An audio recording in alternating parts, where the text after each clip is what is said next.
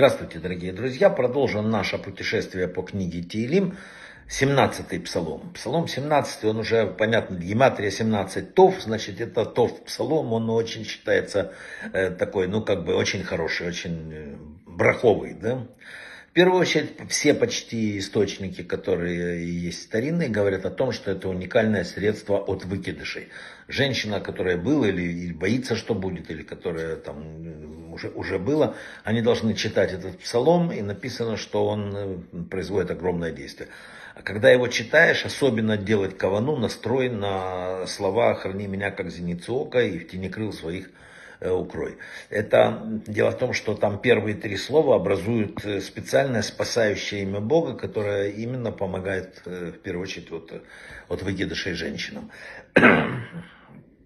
Следующее, о чем говорят мудрецы про этот псалом, его читают от опасности в дороге. Если человеку чем-то вот опасно, опасается он дороги, что-то ему не нравится, что-то, он хочет в первую очередь удачи в конце пути еще очень главное достигнуть, читает этот псалом и тоже помогает. Если человек вообще опасается, что это опасная дорога из-за людей, что его могут поджидать, там, или там прирост, скользкая дорога, там, не знаю, его читают семь раз перед дорогой, прямо на рассвете, и считается тоже, что он приносит огромную пользу. Вообще написано почти ну, во всех старинных источниках, что перед дальней дорогой или просто перед дорогой написано, пусть прочтет 17-й псалом. Этот псалом читают, когда скрываются от преследователей, его читают э, вообще во время каких-то таких неприятностей, для защиты от недоброжелателей.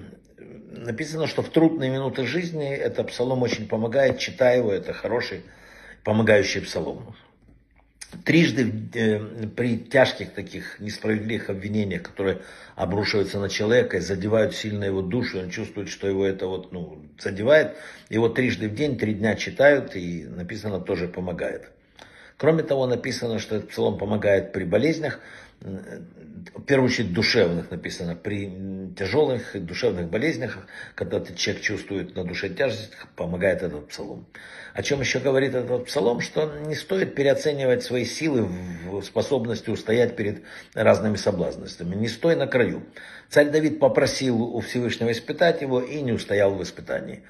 Ну вот, пожалуй, все про сегодняшний псалом. Брахава от слаха.